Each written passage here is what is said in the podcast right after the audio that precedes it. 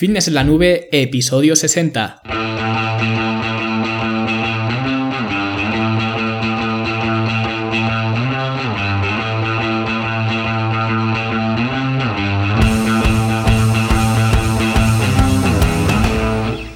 A todos un viernes más aquí a Fitness en la Nube, a vuestro podcast donde hablamos de fitness, de nutrición, de entrenamiento y donde cada viernes, cada semana os traigo las técnicas, los consejos, los trucos, las herramientas y como lo queráis llamar para que construyáis un mejor físico y tengáis un estilo de vida más activo y por supuesto más saludable. Y hoy 15 de diciembre de 2017, cumpleaños de mi madre por cierto, así que felicidades desde aquí también. Y hoy vamos a hablar eh, de un tema que quizás está más alejado del fitness, pero que de alguna manera, de alguna forma, sigue estando eh, ligado a él, que son eh, los pasos para crecer interiormente este 2018. Y digo que ambos están relacionados porque el fitness al final no deja de ser eh, un medio, una herramienta para crecer interiormente, o al menos es como yo lo, como yo lo veo, ¿no? Pero evidentemente eh, no es la única manera de crecer interiormente, ¿no? Así que hoy vamos a hablar de los 7 eh, pasos que debes de dar para tener un 2018 brillante. Pero antes, como siempre, fitnessenlanube.com barra club, vuestra plataforma virtual con todas las herramientas para construir vuestro eh, físico, dietas, entrenamientos, cursos sobre alimentación, entrenamiento y estilo de vida, audio sesiones de coaching, artículos privados, todo lo que necesitáis para que lo apliquéis y obtengáis los resultados que busquéis en vuestro cuerpo y en, en vuestra vida, ¿vale? Solo 5 euros al mes y os podéis dar de baja cuando vosotros eh, queráis, cuando os canséis de obtener eh, resultados, ¿no? Pues os podéis ir muy fácilmente y sin preguntas ni, nada, ¿vale?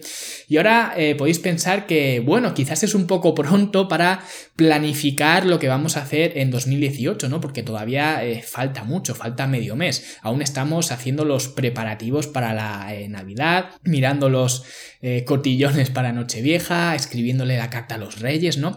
Pero pensar esto es un error, y es un error eh, del que yo he sido culpable muchos años, porque lo que ocurre con esto es que no le dedicas el tiempo necesario a visualizar qué esperas de este 2018, y por eso todos acabamos el mismo día de Nochevieja, el mismo día 31, cogiendo un posit y un boli y escribiendo eh, lo que le pedimos al 2018, ¿no? Que más que una lista de objetivos es una lista de deseos, ¿no? Que normalmente siempre va encabezada por los mismos eh, temas, ¿no? Dejar de fumar, perder peso, aprender inglés, viajar más, eh, beber menos los fines de semana, leer más, salir a correr por las mañanas, ¿no? Eh, todo esto son los típicos tópicos, ¿no? Donde cada año, una y otra vez, escribimos los mismos deseos que queremos conseguir o que creemos que queremos conseguir, pero que por una cosa o por otra nunca lo conseguimos, ¿no?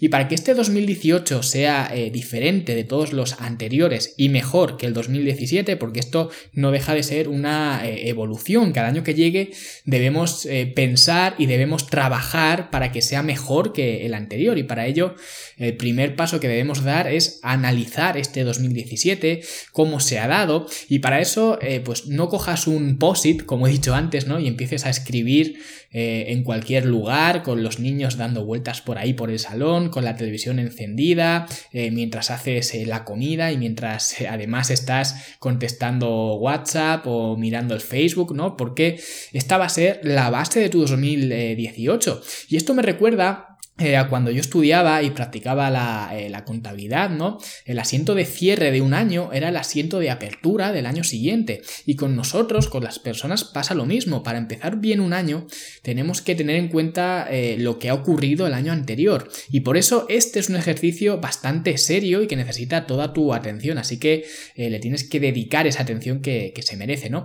Y para llevarlo a cabo, lo que te recomiendo es, lo primero, obviamente que estés solo o sola, sin niños, sin amigos, eh, sin amigas, eh, sin parejas, sin distracciones, ¿no? El móvil en modo avión, que no pasa nada por estar un par de horas desconectado del mundo, ¿no? Porque te aseguro que el mundo va a seguir girando, eh, igual tengas el móvil encendido o apagado, ¿vale?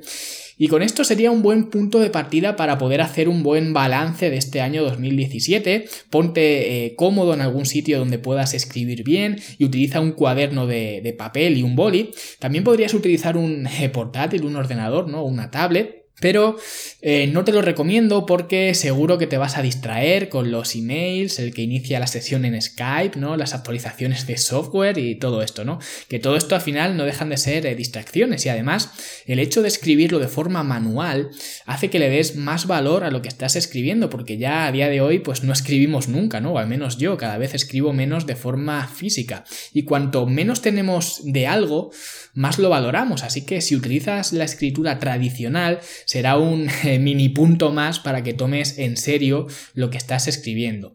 Y lo último que recomendaría para hacer este ejercicio es algo eh, opcional realmente, pero eh, sí que te lo recomiendo. Sal de tu espacio habitual, vete a un lugar totalmente nuevo. No se trata de estar incómodo, sino de buscar otra perspectiva, ¿no? Te puedes ir a un parque, te puedes ir a una cafetería tranquila que te guste, te puedes ir a dar un paseo por la montaña y buscar un buen sitio para eh, sentarte a escribir. Eh, cada uno tendrá que buscar el entorno que más eh, le inspire.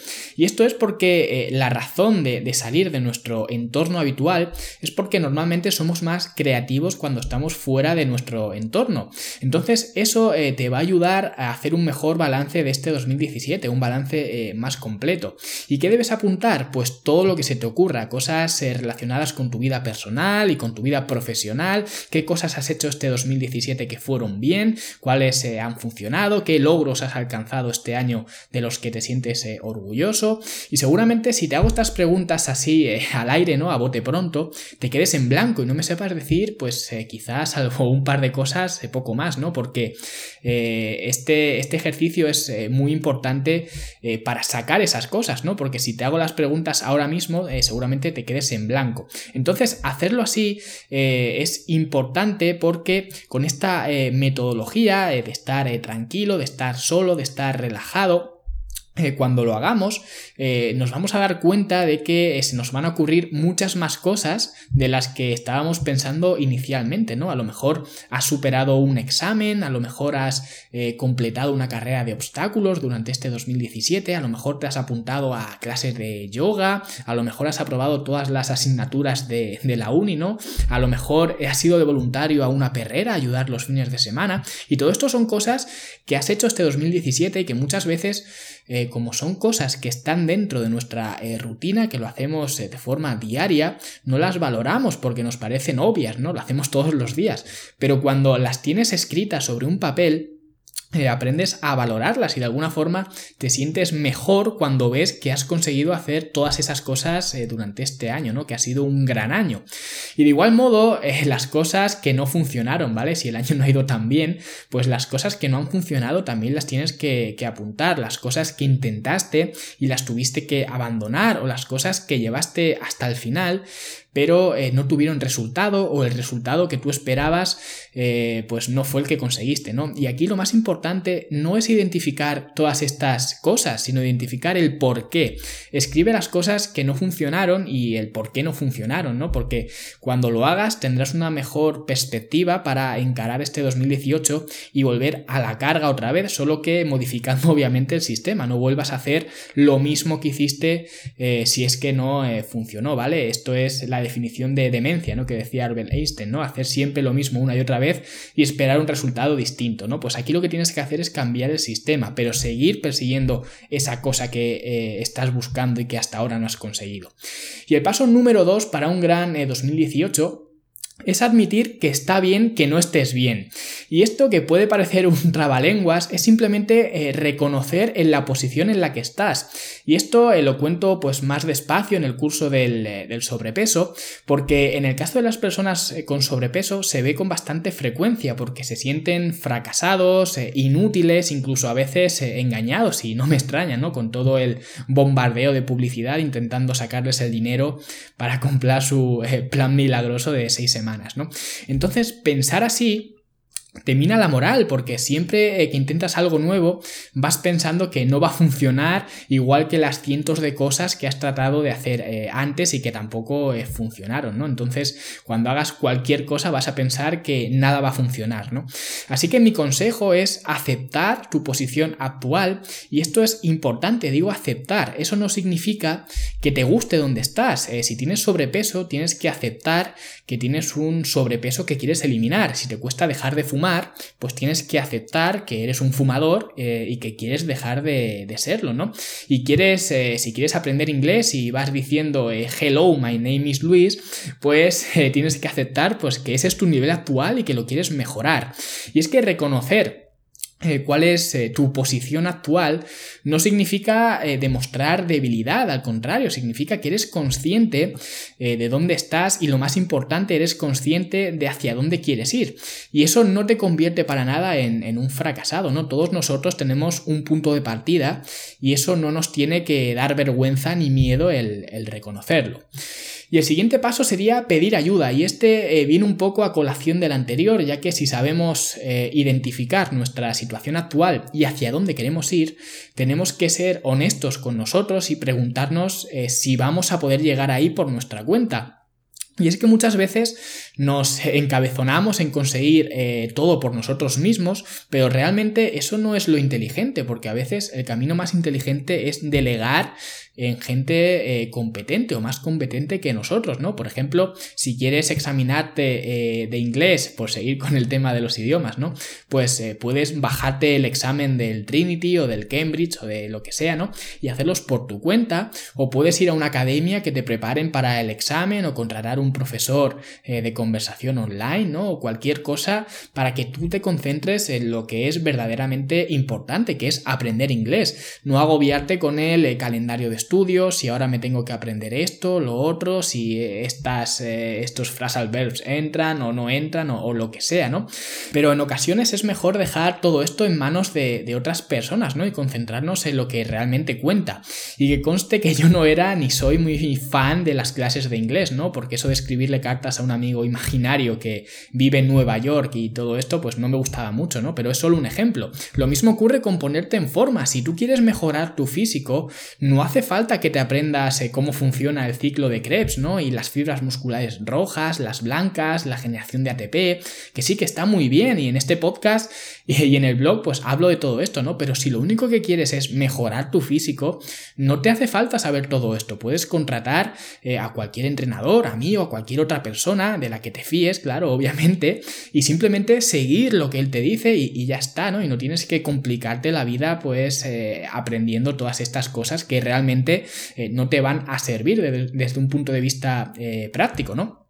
Incluso no a nivel profesional, sino a nivel personal. La gente por norma general siempre está dispuesta a ayudar. Si le pides eh, a alguien ayuda, si le pides a alguien eh, consejo en el gimnasio, por ejemplo, el 99,9% de la gente eh, primero se va a sentir halagado o halagada de que le preguntes a él o a ella, ¿no?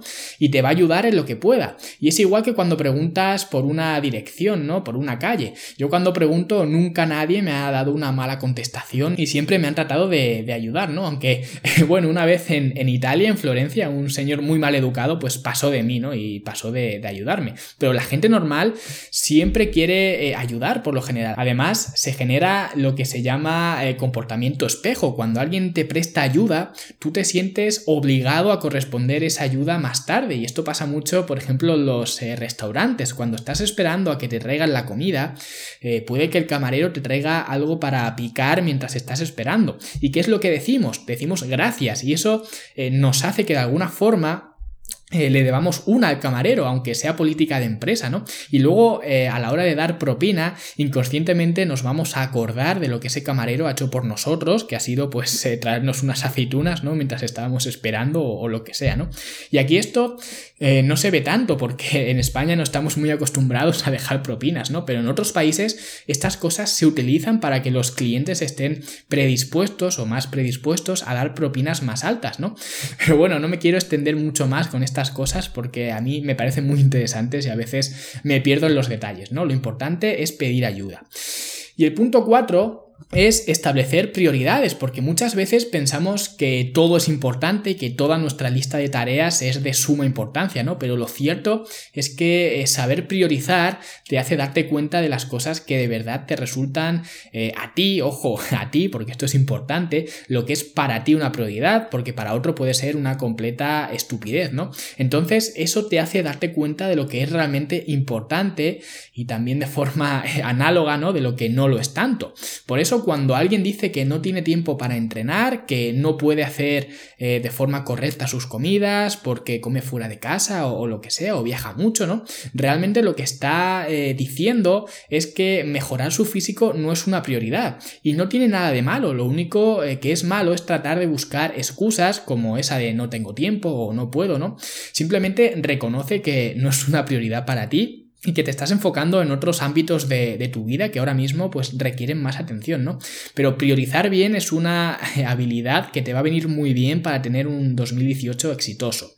Y un poco ligado a priorizar, tenemos la planificación, porque esto es también bastante eh, interesante. Tienes que visualizar dónde quieres ir y establecer los puntos que te harán llegar a, tu objetivo y luego llegar a cada punto. Es como cuando dibujamos eh, gráficos. Cuando dibujamos un gráfico, lo que hacemos es situar los puntos en cada zona del gráfico dependiendo de, los datos. Y luego, cuando ya están todos los puntos situados, lo que hacemos es trazar una línea que los cruce. Pues esto es igual, tienes que establecer los puntos, las cosas más próximas, más lejanas eh, que quieres conseguir, priorizando como hemos visto antes, y a partir de ahí según avance el tiempo, irás trazando esa línea que te lleve pues a alcanzar eh, todos esos puntos, ¿no? El partido a partido que dice el, Cholo Simeone, ¿no?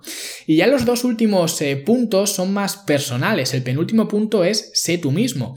Y esto eh, suena un poco a cuento de hadas, ¿no? O a veces a cuento chino, ¿no? Porque es lo que siempre nos dicen. Pero es totalmente cierto. Tienes que empezar a pensar y actuar sobre todo por ti mismo. Si tus padres quieren que seas médico, pero tú quieres ser, yo que sé, mecánico, de, helicópteros, ¿no?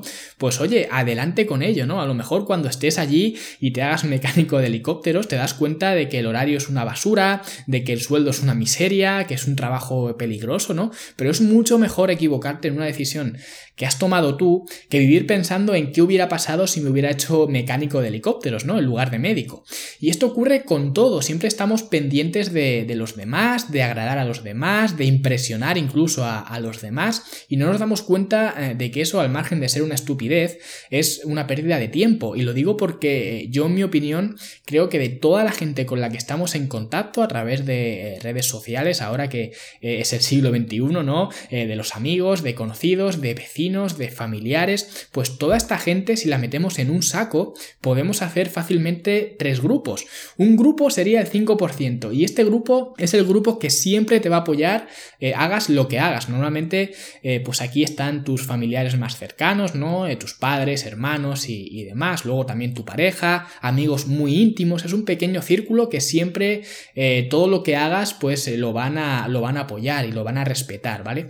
Luego hay otro grupo que representa otro 5%, que son los que hagas lo que hagas, siempre van a poner pegas, ¿vale? Nunca van a estar a gusto con, con lo que hagas, nunca va a estar nada a su gusto. Digas lo que digas, hagas lo que hagas, no van a tener una palabra agradable para ti. Y esto con internet se ha eh, multiplicado, antes igual era un 2% de tu círculo, pero conforme te expones en Internet con los haters y los trolls y demás personajes, ¿no? Pues esto eh, aumenta mucho. Y este es el tipo de gente que muestra, por ejemplo, la fábula o el cuento o como se llame, ¿no? Del burro, del padre y del hijo. Que era así, iban un burro, un padre y un hijo caminando y el padre iba montado en el burro y el, hijo iba andando, ¿no? Y la gente empezó a decir que vaya mal padre que iba montado en, en el burro mientras su hijo iba andando, ¿no? Así que decidieron cambiar y se subió el hijo al burro y el padre se bajó. Y entonces la gente pues decía que qué mal hijo que deja a su padre que vaya andando, ¿no? Entonces se subieron los dos al burro y la gente empezó decir que vaya maltratadores, que llevaban al burro explotado, ¿no? Así que los dos se bajaron del burro y fueron andando. Y entonces la gente empezó a decir que vaya par de tontos teniendo un burro yendo los dos andando, ¿no? Pues este tipo de gente es igual, hagas lo que hagas, nunca los vas a agradar. Así que eh, eso no te tiene que, preocupar. Pero afortunadamente es un 5% eh, de, tu círculo, así que tampoco es eh, mucha la pérdida, ¿no? Y luego está el grueso de tu círculo, que es un 90%, que a estas personas eh, les da exactamente igual lo que hagas, es decir, que no están en absoluto pendientes de ti. Muchas veces eh, somos unos egocéntricos, nos sentimos eh, el ombligo del mundo, ¿no? Y decimos, oh Dios mío, ¿qué va a pasar si salgo con un sombrero que no me conjuga con los pantalones, o si salgo sin maquillar, o si voy a tirar la basura en chanclas, ¿no? A la gente le da exactamente igual lo que hagas, así que tratar de agradarles es perder el tiempo. Y el otro día una conocida mía me decía que no se ha al gimnasio porque eso estaba lleno de chicos, lleno de hombres, ¿no? Y le iban a mirar el culo, ¿no? Y yo creo que eh, no conozco un entorno donde la gente vaya más a su bola, a su rollo, sin preocuparse de los demás que, el gimnasio, ¿no? Así que no tengas miedo a, ser tú mismo y empieza a pensar en agradarte a ti en lugar de agradar a los demás, que va a ser mucho más productivo para este 2018. Eh, y el último punto es invertir en ti. Y esto creo que es muy importante porque si queremos mejorar como personas, tenemos que cuidar de nosotros, de nuestro cuerpo, de nuestra mente y de nuestro espíritu, si queremos verlo así. Y si tú estás bien en estos eh, tres ámbitos, vas a poder alcanzar cualquier objetivo que te plantees, pero si tu cuerpo no responde, si tu mente es una mente tóxica y si no intentas hacer eh, de este mundo en, este año 2018 un lugar mejor que cuando llegaste a él, entonces eh, lo único que te vas a encontrar son frustraciones y, y cabreos, ¿no? Y esto lo tiene mucha gente, aquellos que van por la vida eh, siempre enfadados, ¿no? Permanentemente enfadados, que no te sonríen eh, ni aunque les pagues y literalmente, ¿vale? Porque muchas veces, eh, no siempre afortunadamente, de hecho la mayoría de las veces no ocurre, pero algunas veces vas a alguna tienda a comprar algo y parece que el dependiente pues te está haciendo un favor, ¿no? Y cuando esto ocurre puedes apostar a que hay alguna carencia en alguno de estos tres ámbitos, ¿vale? En cuerpo, mente y espíritu. Y en espíritu no me refiero a ser religioso o sí o no, ¿no? Cada uno tendrá sus creencias, pero el espíritu es lo que tú estás dispuesto a ofrecer, a dar al mundo, ¿no? El precio que tienes que pagar eh, por estar aquí, porque la gente eh, cree que estar aquí es gratis, ¿no? Cuando lo cierto es que es un milagro que estemos cada uno de nosotros aquí, ¿no? Eh, si ganar un euromillón es difícil, que todos nosotros hayamos nacido y hayamos coincidido aquí es hiper, mega, ultra difícil, ¿no? Así que de alguna forma eso hay que devolverlo. Y si inviertes en ti, en tener un cuerpo más cuidado, una mente más limpia y un espíritu más abierto y más agradecido, seguro que este 2018 es mucho mejor que este este gran 2017 que estamos eh, teniendo, ¿vale? Así que espero que estos 7 eh, pasos te lleven a un 2018 exitoso y si quieres que este éxito llegue también a tus compañeros de trabajo, a tus amigos, a tus familiares, pues no te olvides de compartir este episodio y dejar tu valoración de 5 estrellas en iTunes, tu me gusta y tu comentario en iBox, que eso también alimenta al, espíritu, ¿vale? Y si queréis contactar conmigo, fitnessenlanube.com barra contacto y nosotros nos vemos eh, la semana que viene. Ah, y para la semana que viene tengo una noticia que seguro que os va a interesar y que quiero compartir con vosotros, así que os aconsejo que no os perdáis el episodio de la semana que viene y que lo escuchéis el mismo eh, viernes 22, eh, aunque bueno, si te toca la lotería, te lo perdono y me puedes escuchar el 23, pero para el resto os aconsejo que me escuchéis eh, el episodio cuanto antes, ¿vale? Y hasta ahí puedo leer, ¿vale? Un abrazo a todos y hasta la semana que viene. Hasta luego.